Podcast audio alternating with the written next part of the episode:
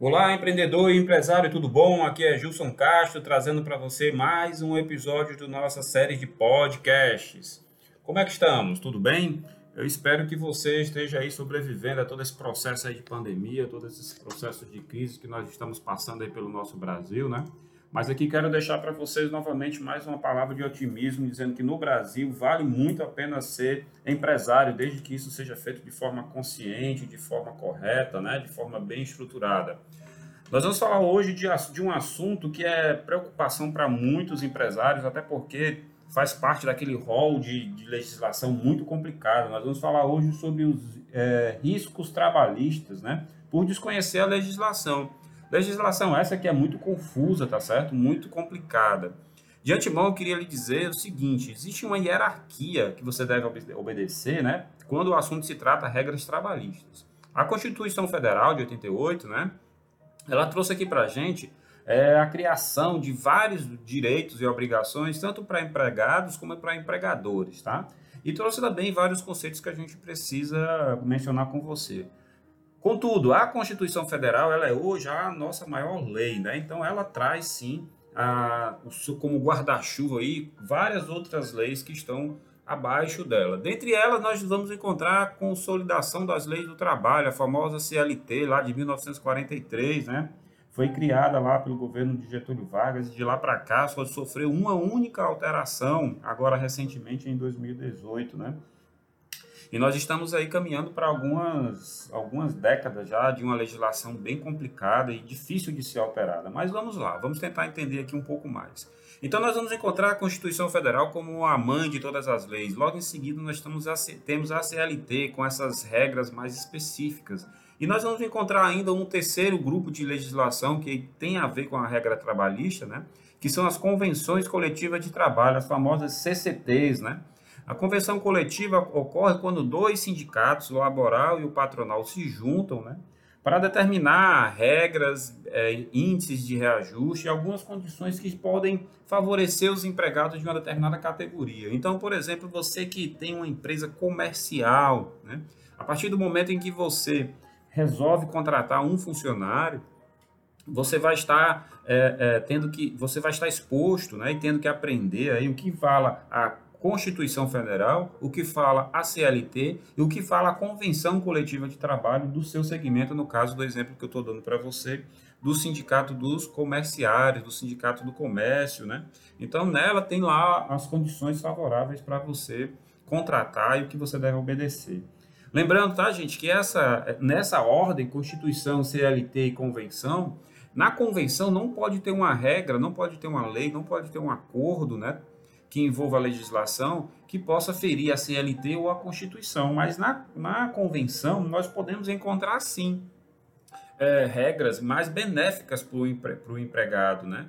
Então, um conceito clássico que eu costumo, costumo utilizar é a hora extra. Né? A hora extra está prevista na Constituição, ela está normatizada pela CLT e uma convenção ela pode extrapolar esse direito que foi pactuado tanto na, na Constituição como na CLT. Como, por exemplo, tem a previsão mínima de pagamento de 50% da hora extra, né? daquele, da carga horária que foi pactuada com o funcionário.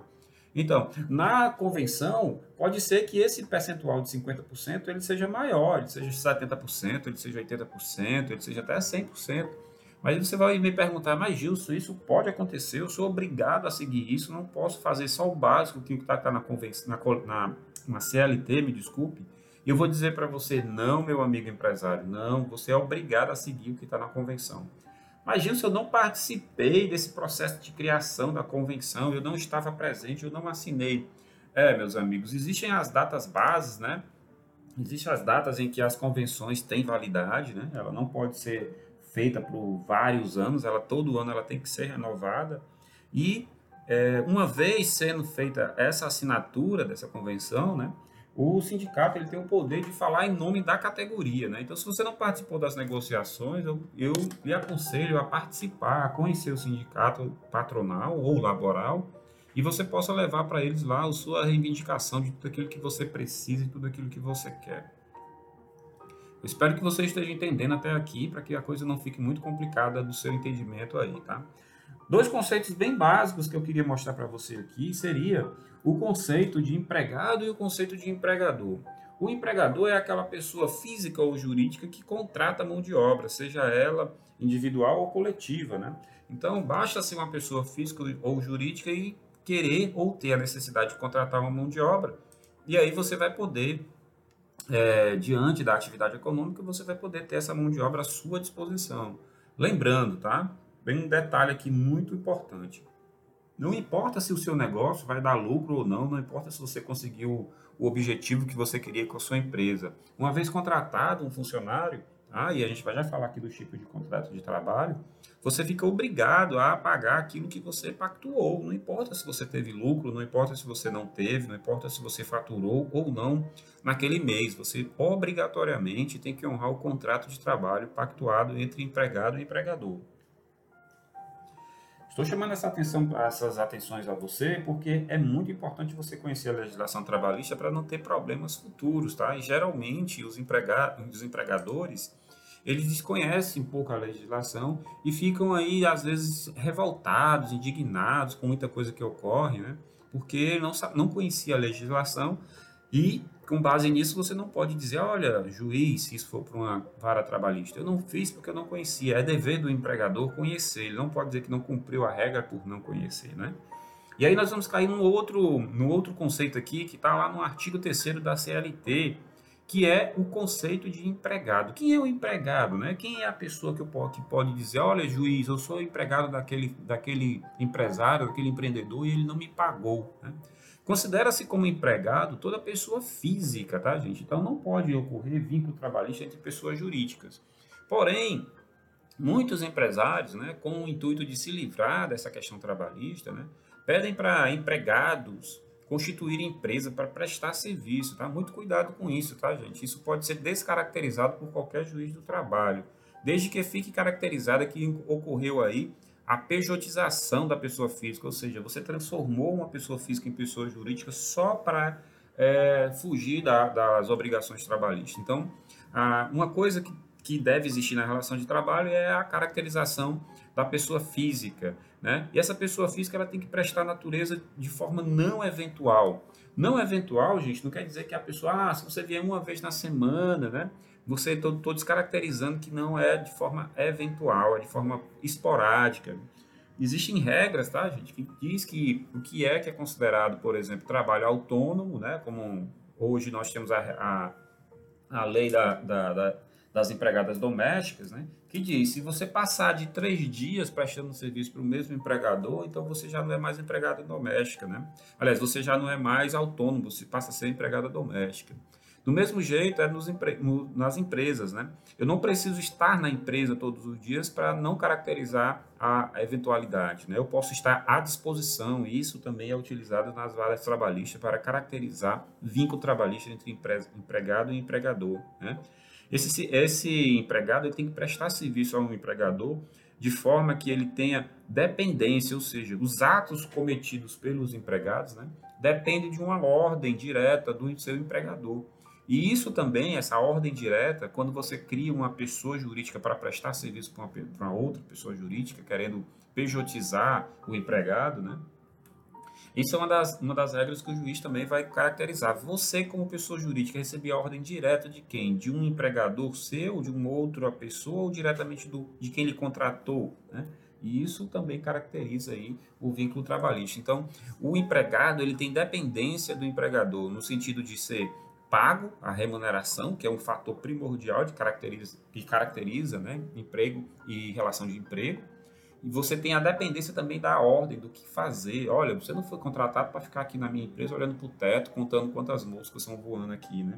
contando quantos carros passam na frente da rua. Você tem, um, você tem obrigações, você tem. Todo dia você chega para executar uma tarefa. Então, esses elementos né, que, nós, que a justiça entende que não são os elementos que caracterizam né, a, a direito trabalhista e a, e a, relação de emprego, né, que é a, a pessoalidade, que é a pessoa física, né, a onerosidade, que é o pagamento de salário, né, seja ele qual for, pode, esse salário, inclusive, se ficar caracterizado que você não pagou em espécie, você dava refeição para o funcionário, você dava itens para o funcionário, você trocava por mercadoria, isso também é considerado, é o salário in natura, salário indireto, né. A subordinação, você recebia ordem diretamente do, de um empregador. E a questão da continuidade e da habitualidade. Se, se o trabalho era prestado contínuo ou habitual, né? Isso, esses itens caracterizam é, é, vínculo trabalhista, não importa se você tem aí um contrato de trabalho assinado ou não, tá? Então, isso é, são algumas dicas que eu posso lhe dar para você não ter, não correr o risco aí de, de estar com uma pessoa com um contrato de trabalho realmente efetivo sem ele estar assinado. Você faz praticando essas ações, a Justiça do Trabalho já vai entender que você tem um empregado. Gente, uma coisa muito importante da gente falar aqui é sobre contrato de trabalho, né, para você entender. Para, que o empregador tenha, né, contratado uma pessoa, não precisa estar explícito que ele tem um contrato de trabalho assinado. Você sabia disso? Então, o contrato de trabalho ele pode ser verbal, né? Não necessariamente ser só assinado. Na hora que você diz, ok, você passou em todos os testes aqui, psicológico e de saúde e, entrevista, você já está contratado. Cuidado com essa frase, porque naquele momento criou-se uma relação de emprego. E se isso ficar fácil de ser comprovado, né? Se tiver alguma testemunha, aí é que você não tem como fugir é, de uma futura indenização, porque você disse que o funcionário estava contratado e depois não efetivou realmente essa contratação. Então, cuidado com as promessas que você faz, porque essas promessas já podem ser caracterizadas como um vínculo trabalhista, através de um contrato de trabalho de forma verbal. E aí nós vamos cair também no outro tipo de contrato de trabalho mais comum, o contrato por escrito, né? É, e, e, ultimamente está muito aí sendo utilizado né, o contrato de trabalho de intermitente. Né? Que é um, contra, um, um, funcionário intermitente? É aquele em que você faz um convite né, ao funcionário: olha, eu tenho aqui um bar, um restaurante, né? tenho aqui um restaurante e eu estou precisando de um garçom extra aqui né, toda sexta, sábado e domingo nos próximos dois meses. Né? O que, que isso vai acarretar? Não, não necessariamente eu posso fazer um contrato de trabalho direto com, com o funcionário. Esse contrato ele pode ser através de um contrato de intermitência, né? Onde o funcionário vai trabalhar só aqueles dias pactuados, né? aqueles horários pactuados, vai receber por isso, né? e já vai ter toda a carga trabalhista em cima dele na hora que ocorre essa prestação de serviço. E o que você quer dizer, Justo, com essa carga trabalhista na hora que eu for contratar, né? Eu quero dizer que você vai pagar aí junto a esse valor proposto para o funcionário no caráter de intermitente, você já vai dizer, olha, você vai receber X reais e dentro desses X reais vai ter um terço de férias, um terço, é, um dozeavos de férias, aliás, um terço desse um dozeavos, né? E você vai receber já os encargos trabalhistas sobre ele, né? E também você vai receber um dozeavo de Décimo terceiro, então o valor que você vai pactuar já vai contemplar tudo isso. Isso não vai ficar pra, lá para receber lá na frente. Mas por que, que a legislação criou esse contrato de trabalho tão complicado, Gil? Você pode me explicar? Claro, claro, claro, claro. Vamos lá. É, eu gosto de fazer essas perguntas, tá, gente? Como, porque eu entendo como, é, como são esses questionamentos na cabeça do empresário. Então, para mim ficar falando aqui através de um podcast, né? Que se você não escutou ainda, vá nos nossos nas nossas redes sociais, principalmente no nosso site. Lá você vai encontrar todos os podcasts falando de diversos assuntos. Né? Agora, mais incisivamente, nós vamos falar um pouco de contrato de trabalho, de empregado, de relação trabalhista, mas vão ter outros temas lá é, em nossos, nossos episódios de podcast. Mas nós estávamos falando aqui, por que, que eu faço tanta pergunta como se o empresário estivesse perguntando para mim? Né? É porque são dúvidas comuns, tá, gente? Essas dúvidas o pessoal já, é, já me faz no dia a dia. E esse contrato de trabalho intermitente, né, é, por, por, por, ele nascer através de um convite ao funcionário e ele vai funcionar durante um, um período de tempo muito curto, né, é, não tem como a gente deixar de pagar 13 terceiro e férias ah, depois, no final do ano, no ano quando, ou, ou depois de 12 meses, quando for pagado os demais funcionários. Por isso que ele exige que o pagamento seja anuado os recolhimentos dos tributos também devem ocorrer sobre esses valores contratados. Então, essa é a característica do contrato de trabalho por intermitência. Mas veja bem, você tem que saber utilizar o contrato de trabalho intermitente. É muito bom você depois tirar as dúvidas com algum contador e desde já me coloca aqui à sua disposição para tirar a dúvida necessária, tá? Através dos nossos, das nossas redes sociais você tem aí meu WhatsApp, Telegram, tá? E-mail e todos e telefone para entrar em contato comigo e tirar essas dúvidas. Mas o contrato de trabalho de intermitência você tem que saber utilizar para saber se ele é realmente ideal para você. Eu lhe dei aqui uma, uma, um exemplo de um restaurante que queria contratar um garçom durante três dias na semana, durante três meses.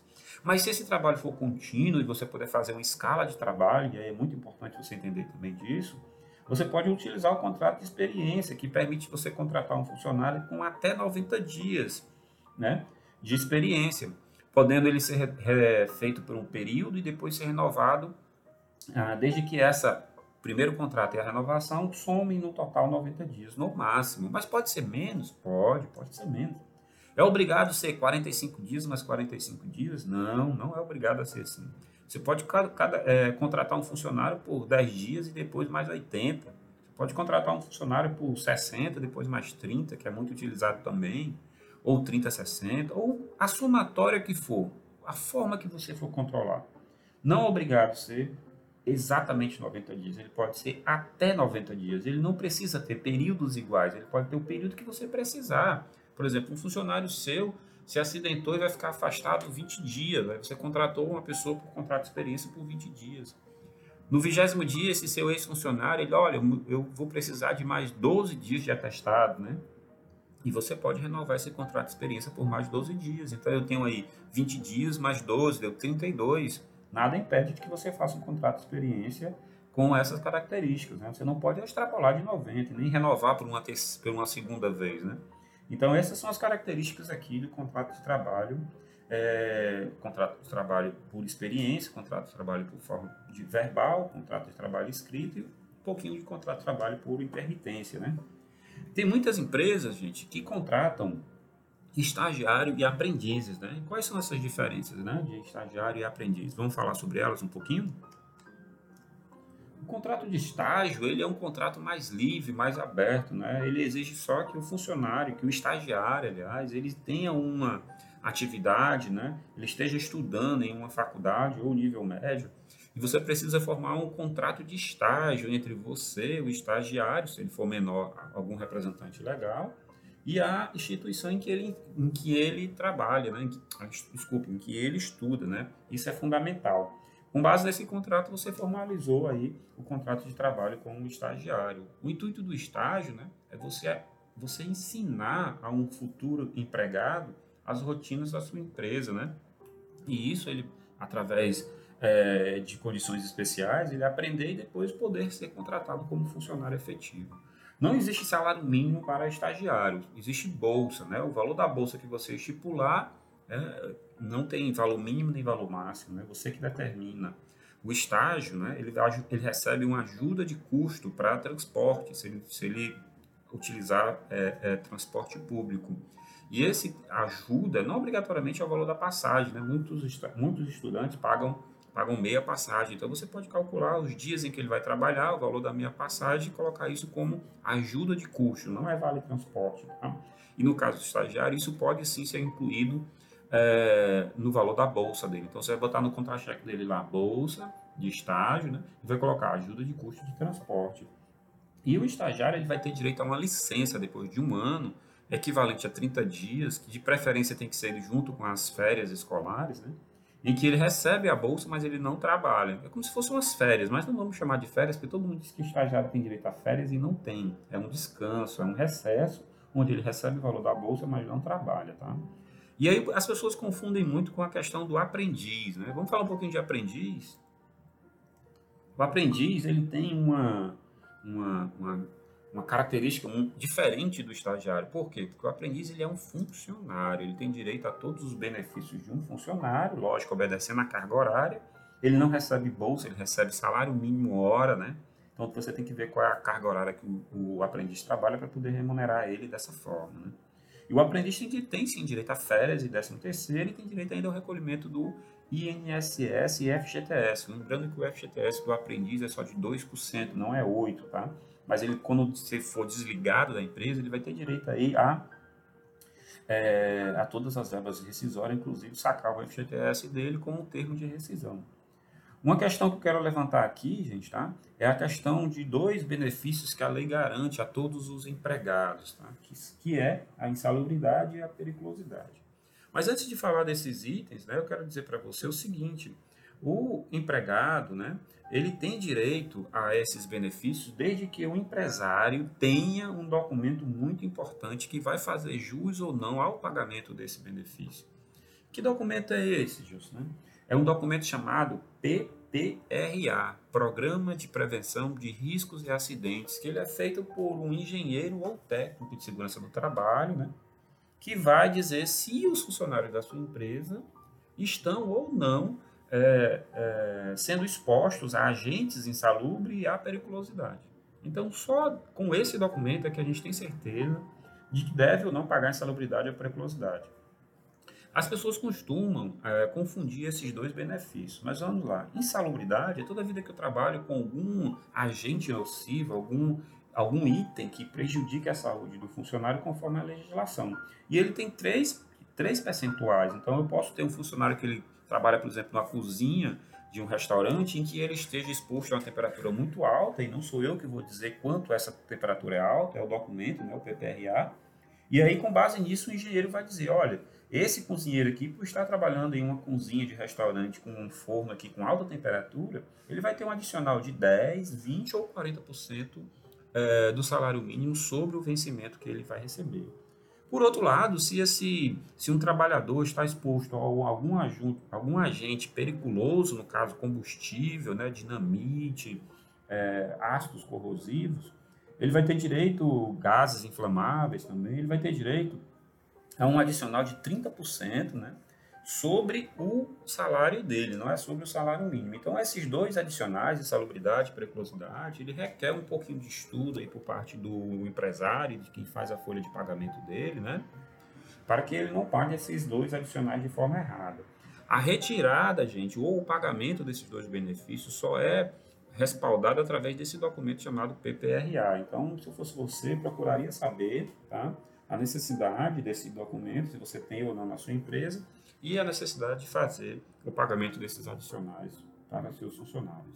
Se você não tem isso, né, se você foi atrás e nunca teve, providencie daqui para frente. Tá? Se você já tem, dê uma olhadinha se o documento está correto e nada melhor do que chamar alguém que conheça esses documentos para analisar junto com você. Dois outros últimos itens para a gente conversar nesse podcast, porque os podcasts, as pessoas estão dizendo, isso é muito conteúdo, é bom você quebrar mais assim, os assuntos, então nós vamos procurar fazer um pouquinho menores, tá? Mas eu queria falar aqui, para encerrar esses dois, para encerrar esse podcast, eu queria falar de dois assuntos aqui. Um deles é o adicional noturno. Tá? Quando pagar adicional noturno? O adicional noturno é um adicional de 20% sobre o salário do funcionário que é pago caso ele ultrapasse a sua jornada de trabalho né, entre 22 horas de um dia e 5 horas da manhã do dia seguinte. Tá?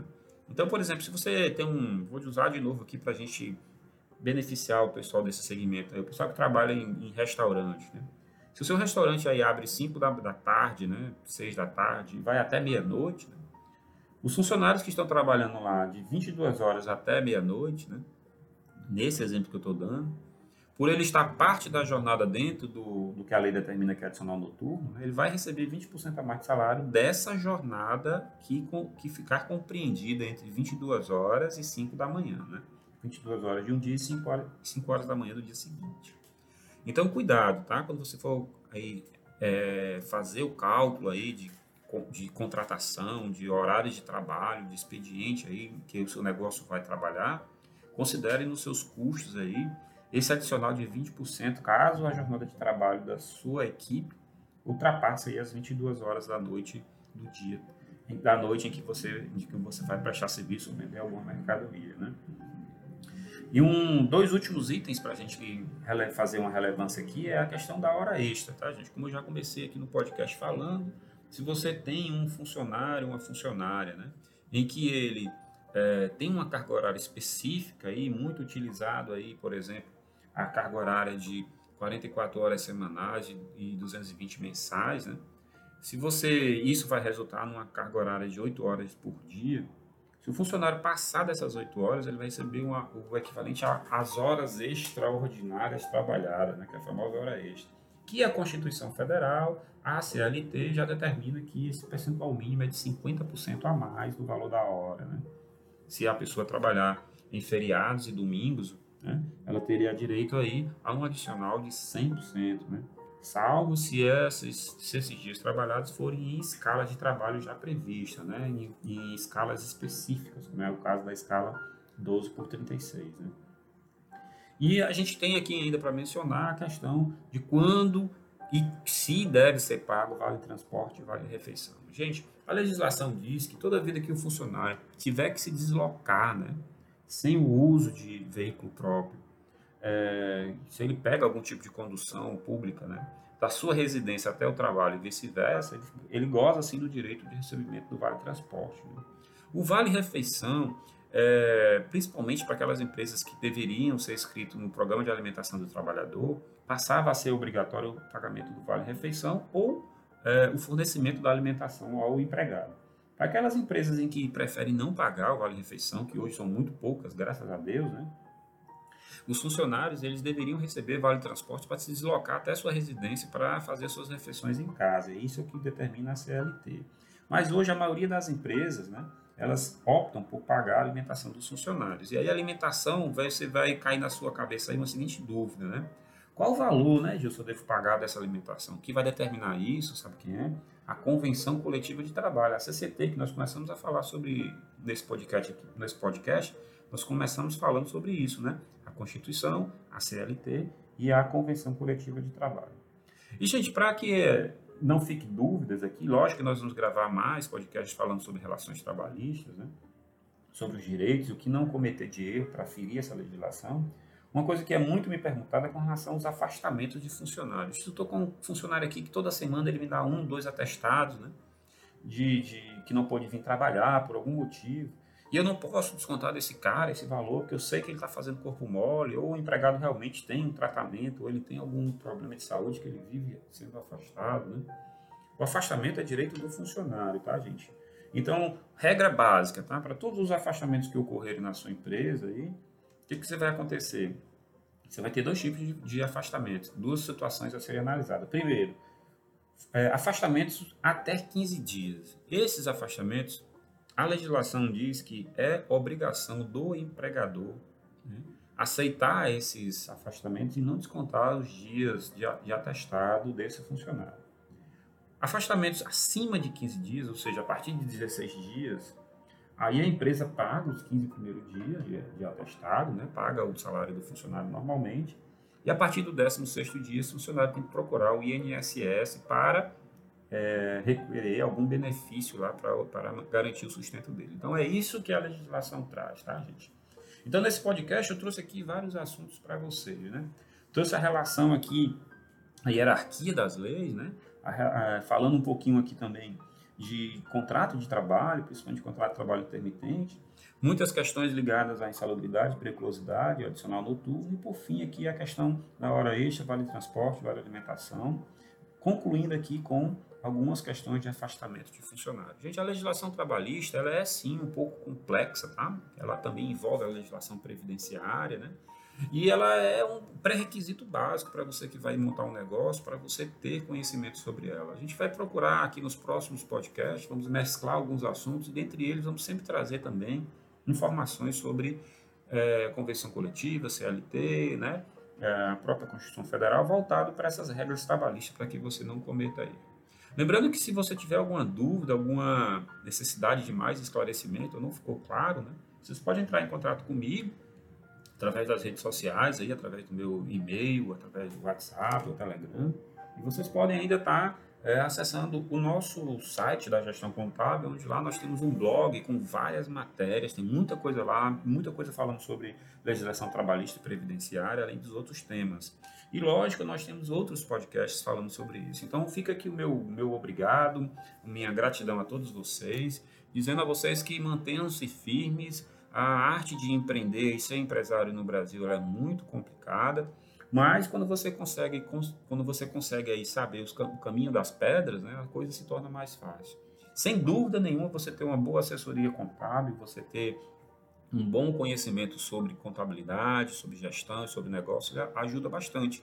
E nós estamos aqui à sua disposição, porque aqui na gestão contábil, o seu negócio tem valor. Muito obrigado, fiquem com Deus e até o próximo episódio.